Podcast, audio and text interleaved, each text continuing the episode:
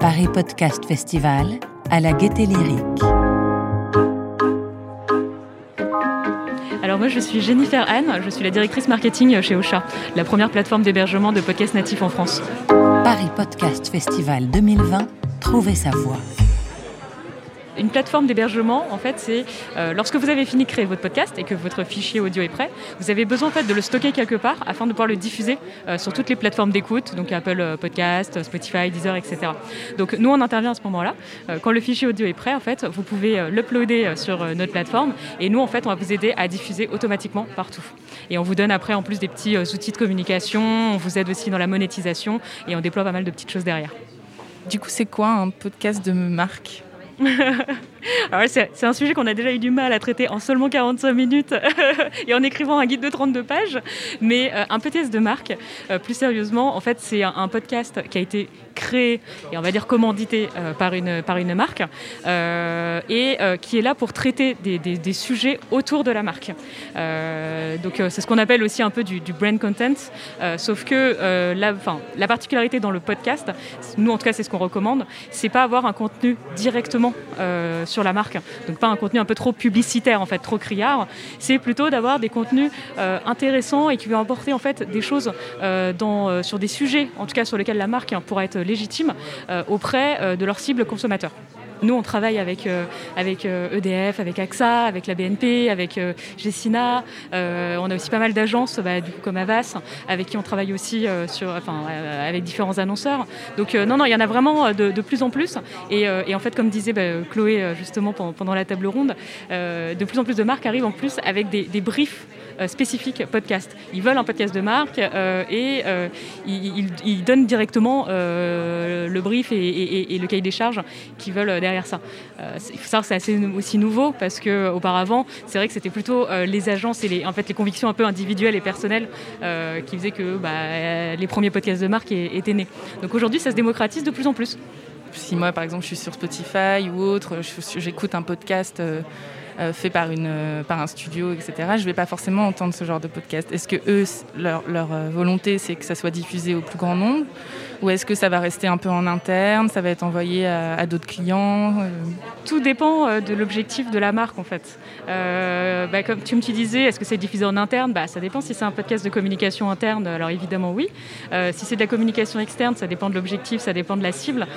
Si la cible peut se trouver via les plateformes d'écoute, alors c'est bien évidemment qu'on va trouver le podcast aussi sur, les plateformes d'écoute. Et, et en fait, normalement, si c'est bien fait, toi qui es auditrice de podcasts sur Spotify, si ça se trouve, tu écoutes déjà des podcasts de marque sans t'en rendre compte en fait. Euh, des, euh, en fait, tu te rends pas compte que peut-être sur derrière certains podcasts où le contenu est hyper intéressant, bah, en fait, c'est une marque qui l'avait commandité et qui a financé euh, le journaliste, l'hôte, euh, les différentes interviews. Et par exemple, si je suis une marque euh, qui veut lancer un podcast demain, là, c'était la- l'atelier s'appelait les 8 clés pour un, bon podcast de marque. Est-ce que tu peux me donner quelques conseils rapides? Je sais qu'on vient de les entendre, mais est-ce qu'il y a deux, trois points qui sont particulièrement importants euh, si je veux faire ça demain, par exemple? Ouais. Euh, alors. Sur la partie, on va dire création et production, il faut vraiment laisser les autres euh, parler de sa marque plutôt qu'en parler de soi-même. Euh, et donc, ne pas hésiter à recourir à des personnes extérieures et plus spécifiquement euh, aux artistes, aux, aux podcasteurs indépendants ou bien à des journalistes.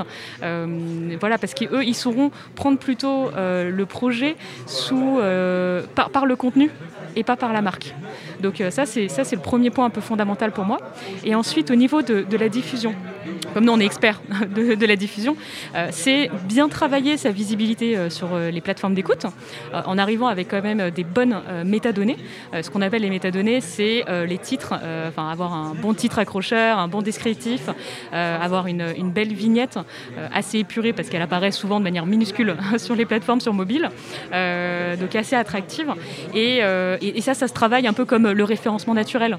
Voilà, quand vous faites votre titre H1, euh, vos niveaux de descriptifs, etc., ça se travaille dans la même logique.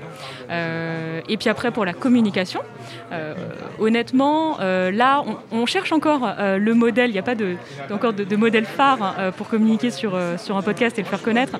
Mais déjà, la première chose à faire, c'est activer ses, propres, ses propres leviers, ses propres médias. Donc son site web, ses réseaux sociaux, son CRM. voilà, il faut, déjà commencer, on va dire par le commencement. Et ensuite, il ne faut pas hésiter aussi à créer des, leviers spécifiques pour le podcast. En fait, moi, ce que j'aime bien des fois expliquer à des marques, c'est qu'il faut un peu créer un plan de communication au sein du grand plan de communication. Donc un plan de communication dédié au podcast au sein du grand plan de communication de marque. Voilà, il faut en faire vraiment une bulle à part qui aura certes des ramifications avec euh, le reste euh, du, plan marketing que vous aurez construit sur la marque, mais il faut lui créer une bulle à part pour qu'il y ait une communauté qui puisse émerger de ça et euh, en tout cas une communauté d'auditeurs fidèles qui puisse émerger. On parlait par rapport à l'étude Avas CSA tout à l'heure de confiance. Enfin, c'est un mot qui est, qui est beaucoup revenu par rapport aux auditeurs et, et euh, à ceux qui produisent du podcast Est-ce que là aussi, il y a quelque chose de l'objet de sincérité ou de confiance que la marque peut mettre plus en avant peut-être euh, via ce, contenu-là? Oui, absolument. Euh, bah, justement, parce que, parce que tu n'es pas en train de, diffuser de la pub et que tu es en train d'exprimer un, sujet que tu as envie d'approfondir, euh, qui toi en tant que marque te touche, à, euh, te touche à cœur, mais aussi du coup euh, touche aussi tes différents consommateurs ou ton audience, tu as un peu plus une possibilité, une ouverture pour créer de la confiance. Et, tu disais très justement l'étude CSA et Avas. Bah, moi, moi, une des données, mais qui m'a fait tomber à la renverse, c'est que 71% des auditeurs avaient changé d'avis sur une marque ou une entreprise. Moi, je trouve ça juste incroyable. J'ai vu aucun média présenter des, données comme ça. Et donc, euh, c'est la preuve que du coup, euh, si une marque arrive à se mettre un peu à nu euh, dans son contenu, eh ben là, l'auditeur, le, consommateur est capable de, de redonner sa confiance en fait à la marque. C'est peut-être la magie de, la voix, il y a quelque chose de... Ouais, c'est vrai, il y a un côté aussi dans le format, euh, tu as raison, sur le côté un peu très euh, intimiste, euh, parce que justement, tu, déjà, le, consommateur va venir, enfin l'auditeur va venir choisir de t'écouter. Il te choisit quand même parmi une, bibliothèque de différents podcasts. Et, et puis c'est vrai que comme tu viens, la plupart des podcasts sont écoutés en fait tout seul via le casque. Euh, tu viens lui murmurer en fait dans, le creux de l'oreille. Donc c'est extrêmement intimiste euh, comme, euh, comme expérience. même quand tu réfléchis dans ta, dans ta, vie, dans tes proches, il n'y a quand même pas beaucoup de gens qui peuvent se permettre de venir te murmurer des choses aussi près. Donc, et là, le fait de pouvoir le faire avec Marc, bah, évidemment, ça, ça, ça, ça crée une expérience complètement différente et une relation complètement différente. Paris Podcast Festival 2020, trouvez sa voix.